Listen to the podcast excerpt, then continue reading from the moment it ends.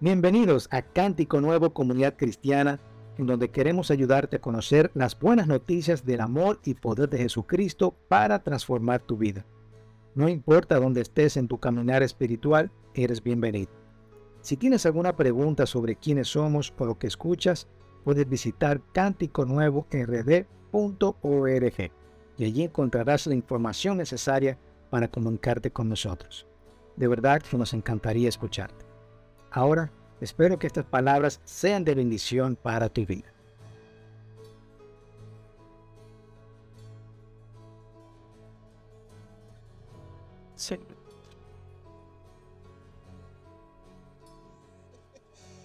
Buenos días, iglesia. Dios les bendiga. Estamos aquí para... Le hemos dado al Señor alabanza y ahora queremos que Dios trate con nosotros. Y, y dé de su, de su palabra para, para bendición. Y esta serie, yo no sé ustedes, pero realmente para mí ha sido muy edificante.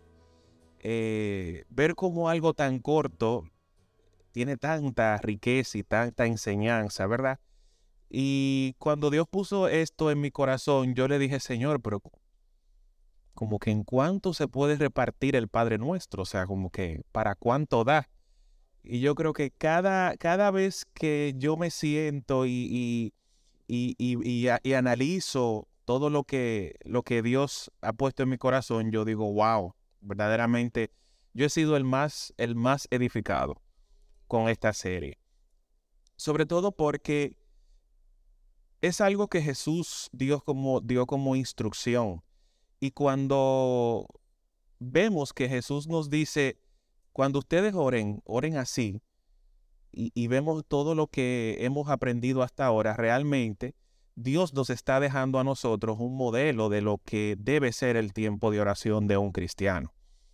Que no es algo simplemente de llegar y repetir palabras y decir ciertas frases, sino que se trata de un momento íntimo, de un momento en comunión, de un momento con su Padre, en secreto, y que es algo que está ahí y que en ese momento podemos ser quienes somos. Y como dice una canción, en ese lugar nadie me juzga, en ese lugar no soy culpable, en ese lugar tengo esperanza, en ese lugar puedo ser quien soy. Y, y venir delante del Señor con total transparencia y, y con confianza de que Él nos va a recibir. Así que en las dos últimas eh, sesiones que hemos tenido sobre el Padre Nuestro.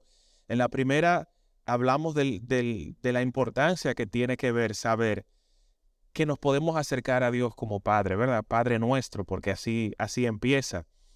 Y dice, santificado sea tu nombre.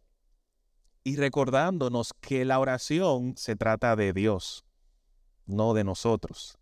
Que podemos traer a Él nuestras peticiones, pero es su voluntad la que se va a cumplir. Y después, cuando decía, venga tu reino, recuerdan que hablamos de ese tema, venga tu reino y hágase tu voluntad, que teníamos que declarar en nuestro tiempo de oración tenemos que hacer declaraciones de la Biblia y de lo que Dios dice y renunciar a aquello que nos aleja de Dios y de su voluntad. Y danos el pan nuestro de cada día nos recuerda que está en el corazón del Padre cubrir nuestras necesidades. O sea, Dios quiere que todas nuestras necesidades estén cubiertas. Y hoy vamos a ver en la última en el último bloque la última parte del Padre Nuestro. Dice, "Perdona nuestras deudas, como también nosotros hemos perdonado a nuestros deudores." No nos dejes caer en tentación, sino líbranos del mal. ¿Ok? En la versión de Lucas del Padre Nuestro, porque el Padre Nuestro es una oración que está solamente en Mateo y en Lucas. En la versión de Lucas se queda ahí. La versión de Mateo agrega algo adicional y dice, porque tuyo es el reino, el poder y la gloria por los siglos de los siglos. Amén. Pero aquí hay dos puntos importantes que yo quiero trabajar. Y el primero tiene que ver cuando dice, perdona nuestras deudas como también nosotros hemos perdonado a nuestros deudores. Lo interesante aquí es que el perdón trae libertad. El perdón trae libertad. Una de las cosas que no podemos dejar de poner en las manos de Dios cuando venimos en nuestro tiempo de oración es saber que nosotros estamos en deuda con Él. Siempre. O sea, nosotros siempre vamos a estar en desventaja, por decirlo de alguna manera. Siempre le vamos a deber algo a Dios. Porque Él, lleva mucha ventaja en cuanto a lo que nosotros podemos darle con respecto a lo que Él nos ha dado. Y esa posición eh, nos coloca a nosotros en, una, en un lugar donde constantemente tenemos que decirle al Señor que nos perdone. O sea, el pedir perdón a Dios de nuestras deudas, como dice aquí, eso debe formar parte de nuestro tiempo de oración siempre. Así que en esa listica de puntos de oración nunca debe faltar, Señor, perdona nuestras ofensas. Y luego vamos a ver por qué esto es importante y lo que hay detrás de esto, que es aún más importante. En otras versiones, cuando se refiere a esto de deuda, porque claro, Señor, perdona nuestras deudas, nosotros pensamos, bueno, Señor, pues yo no te debo dinero. Como mujer, ¿verdad? Como mujer. Pero en otras versiones, en vez de deuda, se usa la palabra ofensa. O sea, perdona nuestras ofensas. O dice, perdona nuestros pecados. En otras versiones dice, perdona el mal que te hemos hecho. O perdona nuestros fracasos morales. O sea, hay distintas versiones. Yo busqué esto como en seis versiones distintas y se usan estas palabras de manera eh, como sinónimos, ¿verdad? De lo que estamos refiriendo aquí a la palabra deuda. O sea, cuando decimos, Señor, perdona nuestras deudas, le estamos diciendo, perdona nuestros pecados, perdona el mal que hayamos podido hacer perdona nuestros fracasos morales, ¿verdad? Y lo ponemos en tus manos porque solamente Dios lo puede hacer. Iglesia, es muy común que nosotros ofendamos al Padre. Y cada día nosotros estamos ofendiendo a Dios de una u otra manera.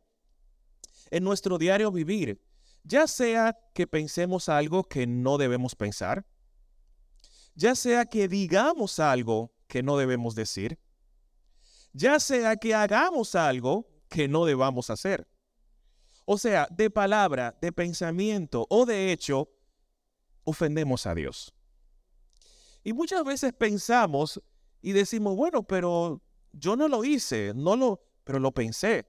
Y muchas veces ese pensamiento que, que llega a nosotros en el momento de tentación, como vamos a ver luego, es un pensamiento que lo dejamos madurar y tarde o temprano eso se va a convertir en un pecado.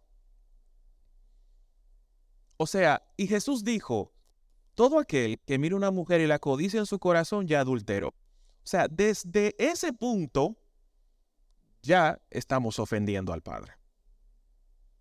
Entonces muchas veces pensamos que solamente con pensar y dejar ese pensamiento ahí como que rondando, con eso no estamos haciendo nada. Pues sí, estamos ofendiendo a Dios.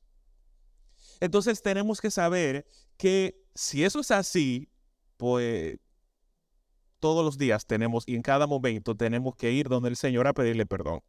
Y es por esa razón que pedir perdón es importante. Es interesante lo que plantea Mateos, Mateo en el capítulo 26, versículo 28. En este versículo se nos dice algo importante y es que esto es mi sangre del pacto y esto ocurrió cuando Cristo estaba repartiendo el pan y repartiendo el vino. Esta es mi sangre del pacto que es derramada por muchos para el perdón de pecados. O sea, Señor, perdona nuestros pecados. ¿Y cómo Dios va a perdonar nuestros pecados? Con la sangre de Cristo. ¿Cuál es el mecanismo que Dios ha establecido para perdonar nuestros pecados? La sangre de Cristo. Esa sangre que es poderosa y que tiene capacidad de borrar multitud de pecados, que tiene la capacidad de convertir nuestros, nuestros pecados rojos en blancos como la blanca lana, como dice la Biblia. Es esa sangre a través de la cual Dios olvida nuestro pecado y lo echa al fondo del mar y no se acuerda. Ahora, con la muerte de Jesús y su sangre derramada, tenemos acceso a ese perdón, a ese tipo de perdón. Y Dios no perdona como perdonamos nosotros. Porque nosotros perdonamos, pero ese pinita a veces como que queda ahí siempre, ¿verdad? Y perdonamos y nos acordamos y nos duele, pero gracias a Dios que Él no perdona así.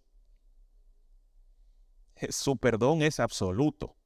Y tiene que ser así, porque si no fuera así, eh, no sé qué sería de nosotros.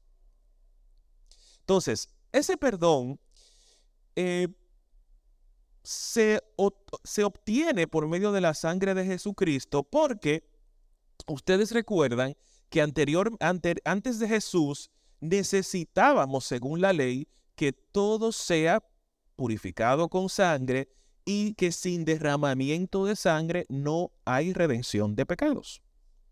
Eso está en Hebreos 9:22. Ahí el autor de Hebreos dice, se establecía en la ley que se requería el derramamiento de sangre para poder redimir pecado. Sin derramamiento de sangre no había perdón de pecados. ¿Y qué hizo Cristo? Derramó su sangre. Cumplió con esa ley. Y al cumplir con esa ley, derramar su sangre, entonces hay redención de pecados. Y por eso estamos aquí, iglesia. Porque hemos sido perdonados.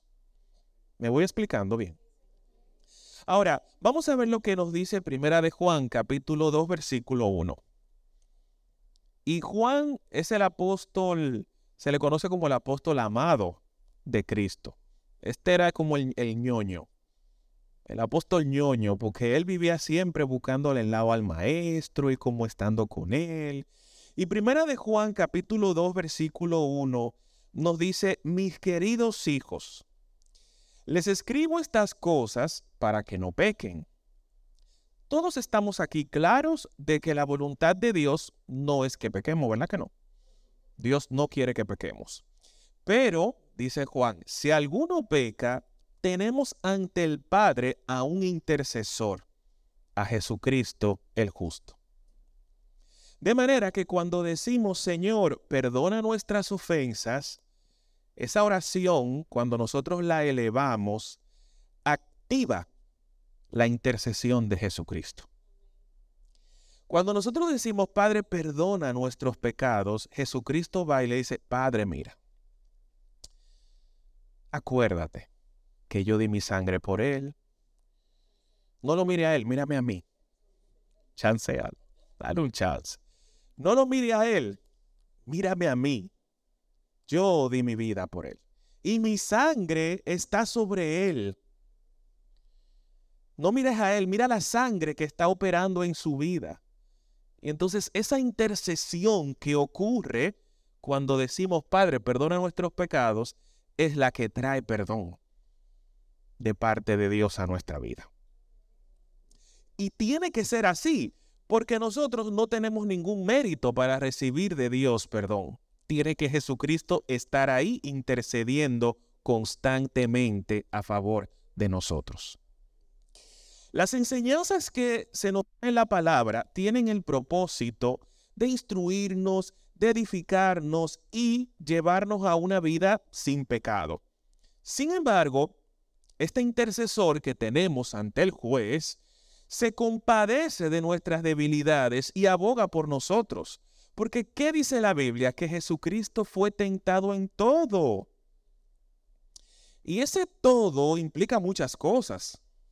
No solamente la tentación que leemos en la palabra cuando Él estaba ayunando, que por cierto, estamos en ayuno y hay mucha tentación.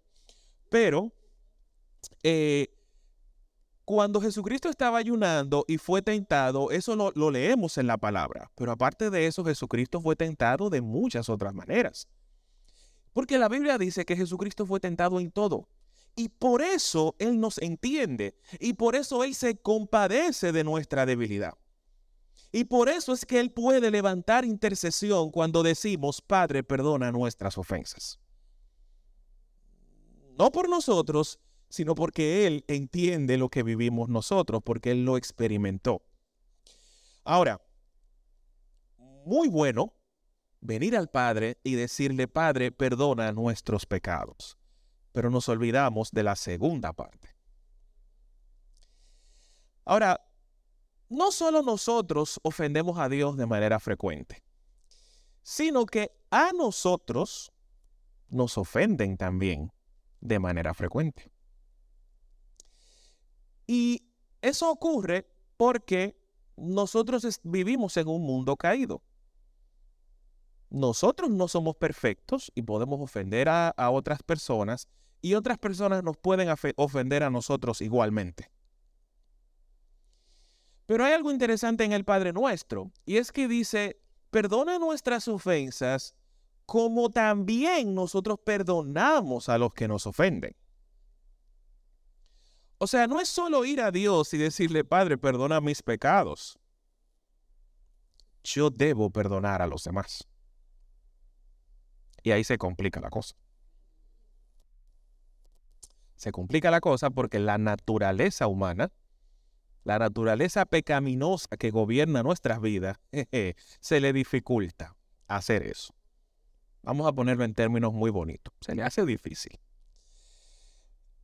En el mundo espiritual, y esto es algo que debemos entender, hermanos, ¿qué ocurre cuando alguien nos ofende? ¿Qué ocurre cuando alguien o nos dice algo o nos hace algo? Eso en el plano natural en el que estamos viviendo nosotros, sabemos que, bueno, alguien o nos levanta la voz, o nos echa un boche, o nos dice algo que no, o nos hace algo, ¿verdad?, que consideramos injusto, lo que sea. Eso es lo que nosotros podemos ver, pero en el mundo espiritual, eso tiene otra cosa muy diferente. La ofensa ocurre o se, se, se asemeja a un tipo de veneno que se siembra en el corazón, ¿ok? Y comienza a envenenar distintas áreas de nuestra vida si no actuamos con rapidez. Yo no sé si ustedes han visto en algunas películas cuando una serpiente muerde a alguien. Lo primero que intentan hacer es extraer ese veneno, ¿verdad que sí? Hay gente que se le pega la boca y chupa para sacar el, veneno para que, para que con rapidez ese veneno no corra por el cuerpo y logre, ¿verdad? Generar o la muerte o, el, o, lo que sea que va, que va a provocar el daño. Entonces, hermanos, con la ofensa pasa un poco lo mismo. A la ofensa, como decimos en dominicano, a la ofensa hay que darle rápido. A la ofensa no se le puede dar larga, a la ofensa no se puede dejar ahí. Ese veneno no se puede dejar ahí actuando y que penetre y que llegue y que se, se asiente y que comience a ramificar y que comience a dañar áreas de nuestra vida. ¿Por qué? Porque si lo hacemos, luego vamos a ver lo que pasa. No le voy a decir ahora, pero luego le voy a decir lo que pasa. Pero no debemos hacerlo. A la ofensa hay que darle rápido. Y se lo dice una persona que históricamente no le daba rápido a la ofensa. Entonces, eso hay que darle rápido. Nosotros estamos rodeados de personas imperfectas, somos nosotros personas imperfectas, y esto es parte de vivir en un mundo caído, como hemos dicho anteriormente. Las diferencias, las ofensas y el mal que nos puedan hacer o que podamos hacer nosotros a los demás es algo con lo que vamos a tener que lidiar siempre. O sea, no hay forma de nosotros meternos en una burbuja y no ser ofendidos. No, eso no hay manera.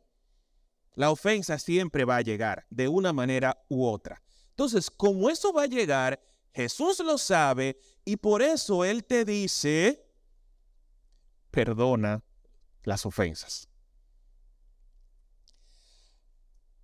Algo importante sobre perdonar las ofensas es que perdonar las ofensas implica una decisión. Yo no puedo perdonar la ofensa basado en lo que yo sienta. Porque lamentablemente cuando tratamos de actuar conforme a nuestras emociones, es una bomba de tiempo.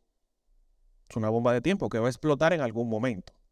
Nosotros tenemos que tomar la decisión fría y firme de perdonar la ofensa. Eso es una decisión. Eso no es que yo siento, no es que yo no siento eh, eh, eh, perdonarlo. Aunque tú no lo sientas perdonar, perdona. Porque es lo que la Biblia te está diciendo que tienes que hacer. Por eso es importante entender que no es emoción, es una decisión. Perdonar la ofensa es una decisión de dejar atrás el rencor, de dejar atrás los pensamientos sobre venganza, no basarnos en lo que nosotros estamos sintiendo, porque las emociones son engañosas, dice la Biblia. ¿Y qué puede salir de un corazón lleno de maldad? No creo que vayan a salir cosas muy buenas. Con lo cual, no nos conviene llevarnos del corazón. Nos conviene llevarnos de, lo que dice Dios que tenemos que hacer. Y lo que dice Dios que tenemos que hacer es perdonar la ofensa. ¿Por qué? El perdón puede incluso llevarnos a sentir compasión. Nos puede llevar a ser empáticos con la otra persona. Nos puede llevar a, a tratar de comprender a los demás. Y esa es la postura de Dios. Además, algo importante, el perdón nos ayuda a llevar nuestra vida en paz. El que vive cargado de amargura y rencor no vive feliz. No vive en paz. Siempre está ahí maquinando y el sueño se le quita. Y, cada vez que le llega esa persona a la mente es como que se le, se le turba la, la vida, como que todo cambia, su ánimo cambia y todo lo afecta. ¿Por qué? Porque no ha dejado atrás ese rencor, no ha dejado atrás ese sentimiento y no ha perdonado. Pero cuando tomamos la decisión de perdonar y darle rápido a la ofensa, no dejamos que ese veneno entre y actúe en nosotros. Los beneficios de perdonar, hay muchos. Y, estamos hablando, hermanos, de estudios seculares, no ni siquiera bíblicos. Cuando la gente perdona, tiene relaciones más sanas, tiene relaciones maduraderas, tiene mejor salud mental tiene menos estrés, menos ansiedad, mejor autoestima, hasta el sistema inmunológico le mejora cuando perdona. El que vive lleno de rencor es probable que se enferme de alguna manera. ¿Ok? Entonces, cuando no perdonamos, y aquí viene la parte importante, ¿qué pasa ¿Y por qué Dios dice, bueno, perdona nuestras ofensas como nosotros perdonamos a los que nos ofenden? Es que cuando nosotros no perdonamos a los que nos ofenden, llenamos nuestra vida de rencor, llenamos nuestra vida de remordimiento, llenamos nuestra vida de amargura, nuestra vida de dolor, nos genera ansiedad, incluso en, algunos casos podemos llegar a la depresión por no perdonar y pierdes el sentido de propósito y no disfrutas tu presente. No disfrutas lo que Dios tiene para ti. ¿Y qué pasa cuando todo esto ocurre a la vez? Bloquea el, el perdón que Dios puede tener para ti. Porque tu vida está llena de algo que está ocupando lugar. Es como cuando nosotros tratamos de, no sé si ustedes, sí, cuando ustedes están haciendo una maleta para viajar y hay algo que ustedes se quieren llevar pero no le cabe. Siempre eso pasa. Entonces, ¿qué usted hace? Usted lo ataruga toda la taruga ahí para que quepa. El perdón de Dios no se puede atarugar en nuestra vida llena de rencor y de amargura. Si la maleta de nuestro corazón está llena, ese perdón de Dios no va a caber. Porque si no perdonamos a los demás, iglesia, no vamos a aceptar el perdón de Dios. Porque no entendemos qué es el perdón. Se trata de asumir en nosotros la posición de que tenemos que darle rápido a la ofensa perdonando. Cuando el veneno se lanza, y nosotros tomamos la decisión de perdonar, ese veneno no entra a nosotros. Pero eso tiene que ser rápido, para que no ocurra lo que dice aquí. Es por tal motivo que Dios necesita que perdonemos para que Él entonces nos pueda perdonar. Y esto se apoya en otros versículos de la Biblia. O sea, Lucas 6:37 dice, no juzguen y no se les juzgará, no condenen y no se les condenará, perdonen y se les perdonará. También Mateo 6:15 dice, pero si no perdonan a otros sus ofensas, tampoco su Padre les perdonará a ustedes las suyas. Estamos hablando de que Dios dice, si tú no perdonas, yo no te puedo perdonar. Pero por lo que hemos visto antes, la maleta está llena. Entonces, cuando la maleta está llena, no cabe. Entonces, cuando decidimos perdonar las ofensas de los demás, abrimos espacio en nuestra maleta para el perdón de Dios. ¿Me voy explicando bien, iglesia? Entonces necesitamos entender esto porque el perdón trae libertad. Y cuando decidimos perdonar las ofensas, cuando decidimos pasar la ofensa, estamos aceptando el perdón de Dios y teniendo espacio disponible para que el perdón de Dios entonces entre y opere en nosotros. El Padre nuestro dice, no nos dejes caer en tentación, mas líbranos del mal. Y así termina. Y por eso esta segunda sección le vamos a llamar así, líbranos del mal. Y en, el, en, en este año vamos a tener una serie que se llama así, líbranos del mal parte 1, parte 2 y no sé cuántas partes serán, pero bueno, por ahí. Eh, sí, eh, próximamente por el canal de su, su preferencia. Pero aquí vamos a hablar lo básico, ¿ok? Es interesante que el manual de la, del manual de Biblia, el, el Bible Handbook de, Jake, de Jack Hayford, define la tentación como una invitación a pecar algunas veces con la promesa implícita de una gratificación mayor si seguimos haciéndolo. O sea, la tentación tiene la característica de que no es solamente una invitación en un momento determinado, sino que hay una promesa hasta cierto punto de gratificación si nosotros seguimos haciendo eso. Por eso muchas veces hay ciclos en nuestra vida que no podemos romper hay malos hábitos que seguimos ahí, volvemos y caemos, y volvemos y caemos, y volvemos y caemos, y volvemos y caemos. ¿Por qué? Porque esa gratificación el cerebro la quiere. Y eso produce el caer en la tentación. Es decir, tentar es como poner a alguien a prueba y ver cómo responde. Por ejemplo, si estamos ayunando, ¿qué usted cree que va la tentación? ¿Cuál será? Si usted está ayunando carnes, pues van a aparecer todos los chicharrones en el camino, el churrasco, el barbecue, entonces todo eso va a aparecer. ¿Ok? Exacto.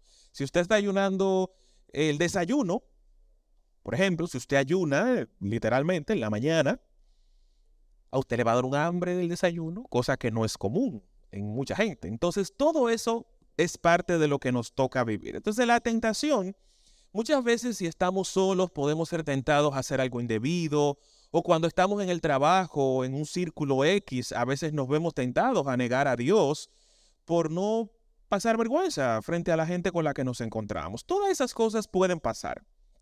Pero hay un versículo, hay unos versículos interesantes que yo creo que debemos analizar a la luz de lo que es la tentación. Y está en Santiago capítulo 1. Santiago tiene tres versículos que hablan eh, bastante claro sobre lo que es la tentación.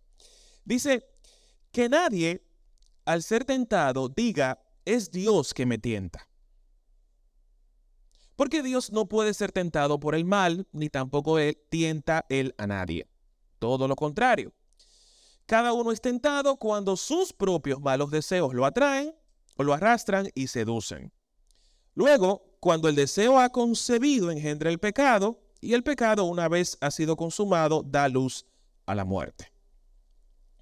De este versículo podemos sacar varias enseñanzas. Lo primero es que cuando somos tentados, no podemos decir que Dios nos está tentando. Y a veces yo me he puesto, cuando estuve viendo el Padre Nuestro, yo dije, bueno, pero Señor, líbrame de la tentación. Es como que no me metas en otras versículos, otros versículos dicen, otras versiones dicen, no me metas en tentación, pero claro, puede sonar contradictorio con lo que estamos viendo. O sea, tú me vas a librar, pero no eres tú que me metiste en tentación. Entonces, como que, ¿cómo es que funciona? Necesito entender. Ah, Santiago viene y dice, espérate, que no es así. No es Dios que te está llevando a la tentación, porque Él no puede tentar a nadie. Para tentar a alguien, tú tienes que tener, porque es una mala intención, o sea, estamos hablando con un mal propósito. Dios tiene que tener maldad en su corazón. Porque si yo tiento a alguien, si yo, por ejemplo, sé que alguien es débil, no sé, por poner un ejemplo, con el cigarrillo, y a propósito yo le paso el cigarrillo por el frente, yo quiero que él caiga. Entonces, ¿estamos diciendo que Dios nos tienta y quiere que caigamos en pecado? No. Porque ¿qué dice Primera de Juan que lo leímos? Estas cosas les he escrito para que no pequen. O sea, la voluntad de Dios no es que pequemos, con lo cual Él no te va a meter en tentación. Ahora vamos a ver cuál es el papel de Dios en la tentación, pero eso lo vamos a ver en unos minutos. Pero lo primero que tenemos que saber es que Dios no tienta a nadie. Dios no tienta a nadie, porque para poder para él poder tentarnos tiene que haber maldad en su corazón. Y la naturaleza de Dios es 100% buena. En segundo lugar, la tentación es un momento de presión. En un momento donde hay cierta presión ejercida nuestros malos deseos. Santiago dice, sus malos deseos son los que lo llevan a ese momento de tentación, no Dios. Con lo cual, cuando, cuando estamos en un momento de tentación, quien está haciendo presión para que caigamos en pecado es nuestra naturaleza pecaminosa, nuestros malos deseos. Y cada uno es tentado de acuerdo al mal deseo que tenga. Hay cosas que para mí no son una tentación, pero sí pueden ser para otra persona. Por eso, porque los malos deseos son diferentes. Cada uno es tentado de acuerdo a su mal deseo. En lo tercero que podemos aprender de este versículo es que el momento cuando tenemos que actuar es cuando el deseo aparece. ¿Qué dice Santiago? La tentación viene de nuestros propios deseos y los cuales nos seducen y nos arrastran. El próximo dice, ok, luego, cuando el deseo ha concebido, engendra el pecado. Y el pecado, una vez se consuma, da luz a la muerte. ¿Qué es lo primero que aparece? El deseo. Eso es lo primero que aparece. Y es en ese momento cuando nosotros tenemos que actuar. Es en ese momento cuando tenemos que hacer lo que vamos a hacer. Porque si dejamos que el deseo conciba, que el deseo se, que coqueteemos con la idea, ya perdimos la batalla. Entonces el momento de resistir la tentación es cuando el deseo aparece. Y eso es lo que nos enseña este versículo. Si no, lo detenemos. Si no detenemos el deseo en ese momento, el deseo va a concebir el pecado y el pecado va a traer muerte y todo lo que ya sabemos que pasa. Y no debemos coquetear con el deseo que llega ni dejarlo asentarse en nuestras mentes porque si lo dejamos habremos perdido la batalla. Lamentablemente. Hay un punto de no retorno. cuando llega la tentación hay un punto donde no podemos devolver. Pero hay un punto a partir del cual ya no nos podemos, no nos vamos a devolver. ¿Ok? Por otro lado, sabemos que nuestros deseos, nuestros malos deseos nos tientan. Pero también encima de eso, iglesia, o sea, aparte de eso, hay un tentador que es Satanás. Primera de Tesalonicenses 3:5 dice, por eso, cuando ya no pude soportarlo más, mandé a Timoteo a indagar acerca de su fe, no fuera que el tentador los hubiera inducido a hacer lo malo y que nuestro trabajo haya sido en vano. O sea, tenemos doble pelea. Una pelea con nuestros propios deseos y una pelea con el enemigo. Que va a estar ahí siempre como el tentador. Como creyentes, estamos llamados a resistir la tentación, pero necesitamos la gracia de Dios y se nos prometen bendiciones si nosotros lo hacemos. Por eso, por eso dice, no me dejes caer en tentación. Porque estamos apelando a la gracia que nos va a ayudar y nos va a fortalecer para no ceder a los malos deseos y para no ceder a las tentaciones del diablo. Cuando decimos no nos dejes caer en tentación, líbranos del mal, líbranos de lo que representa el pecado, el tentador, el enemigo, Estamos diciendo, Señor, que tu gracia descienda sobre mí y no permitas que yo caiga en pecado. Eso es lo que estamos diciendo cuando decimos, líbranos de la tentación. Y es interesante que aunque nos vamos a ver expuestos a momentos de tentación hasta que Cristo venga, porque nos preguntamos, ¿y esto, esta lucha hasta cuándo será? Bueno, hasta que Cristo venga y nuestro cuerpo sea glorificado y todo cambie. Pero hasta ese momento tenemos que eh, luchar con la tentación. Pero tenemos la esperanza de que Dios, tenemos dos esperanzas en Dios. Tres. Primero, su gracia es suficiente. Amén. Dije, iglesia, su gracia es suficiente. Lo segundo, Él no nos dejará ser tentado más de lo que podamos resistir. O sea que si en alguna tentación caemos, no es culpa de Dios. Porque es una, es una tentación que podemos resistir.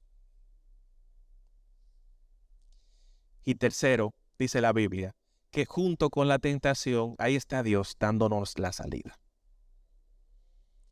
esas tres cosas las tenemos que tener claras. Porque ahí es, e, ese es, ese es el papel de Dios en el proceso de tentación. No dejarnos ser tentados más de lo que podamos soportar. Darnos su gracia para soportar la tentación y darnos la salida para soportar la tentación. Y como dice Pedro, en segunda de Pedro 2.9, todo esto demuestra que el Señor sabe librar de la prueba a los que viven como Dios quiere. Dios sabe librarnos de los momentos de tentación. ¿Qué podemos hacer para resistir la tentación? Memorizar las escrituras, orar a Dios por fortaleza, evitar lugares y situaciones de tentación, llenar nuestra vida de bondad, tratar de ser ejemplo a los demás. Entonces, ya resumiendo, el Padre nuestro, iglesia, es corto en sus palabras, pero bastante rico en su contenido. Recordemos que tenemos que acercarnos a Dios como Padre. cuando oremos, vayamos a ese papá que nos quiere recibir y nos quiere dar su amor. Y vayamos pensando en Dios, no en nosotros, porque Él es el que debe ser glorificado, no nosotros. Nosotros podemos traer delante de Él nuestras peticiones, pero el tiempo de oración es para que Dios sea glorificado. Vamos a usar nuestra boca, como dice Salomón. El poder de la vida y la muerte está en la lengua. Vamos a declarar lo que Dios ha dicho. Si Dios ha dicho que Él perdonará nuestros pecados, declarémoslo. Si Él ha dicho que somos sanos por su llaga, declarémoslo. Si Él ha dicho que Él suplirá nuestras necesidades de acuerdo a sus riquezas en gloria, declarémoslo. Si Él ha dicho que abrirá las ventanas de los cielos con bendiciones hasta que sobreabunde, declarémoslo. Digámoslo. Y renunciemos a todo lo que nos aleja de Dios. Llevemos nuestras peticiones nuestros deseos delante de Él. Porque Él quiere cubrir nuestras necesidades. Pidamos perdón y perdonemos para que el perdón de Dios pueda tener espacio en la maleta de nuestro corazón. Y por último, pidamos a Dios que nos dé su gracia, que nos dé su gracia en los tiempos de tentación que nos dé la salida y que cumpla su promesa de no dejarnos ser tentados más de lo que podamos resistir. Y con esto, iglesia, hemos concluido la serie del Padre Nuestro. Y, y, sabemos que la idea no es repetir estas palabras de una manera quizás vana o de una manera falsa, porque eso no va a traer ningún efecto en nuestra vida. Lo que tenemos que entender es qué implica esta oración y, qué, y cómo esto sirve para nosotros como modelo a aplicar en nuestro tiempo personal de oración con Dios. Oremos. Señor, te damos gracias por tu palabra. Gracias, Señor, por darnos esta enseñanza, Padre. Y yo sé, Señor, que yo he sido ministrado por estas verdades, Señor, de manera personal. Y te pido, Señor, que tú pongas en cada uno de nuestros corazones estas palabras, Señor, y estas verdades para que vivamos por ellas. Que no seamos oidores olvidadizos, Señor sino Padre, que esta semilla que ha sido sembrada en nuestro corazón germine. Que no se la lleven los espinos, que no se ahogue entre las piedras, que no la pisen, Señor, que no se la lleven las aves, sino que esta semilla crezca y se reproduzca, Señor, al 30, al 60 y al 100 por en nuestro corazón. Padre, echamos fuera de nuestra vida, Señor, todo aquello que quiera impedir que oremos, como dice tu palabra. Y te pedimos, Señor, que quites todo aquello que quiera distraernos de la oración. Todos los bloqueadores de oración, Señor, quítalos de nuestra vida en el nombre de Jesús. Y ayúdanos a tener un tiempo de oración. Ayúdanos, Señor, aquellos que Necesitamos más ayuda, Señor, para orar, para buscar y abrir ese espacio, Señor. Danos la gracia que necesitamos, Señor, para orar más y para orar como hemos aprendido aquí, Señor. Te doy gracias, oh Dios, y bendigo esta iglesia, Señor, y bendigo a cada persona, y bendigo estos corazones, y declaro que tú nos darás una semana de victoria, una semana de triunfo, una semana, Señor, donde veremos tu mano moverse. y sabemos, oh Dios, que podemos confiar. Gracias, Padre, en el nombre de Jesús. Amén y amén.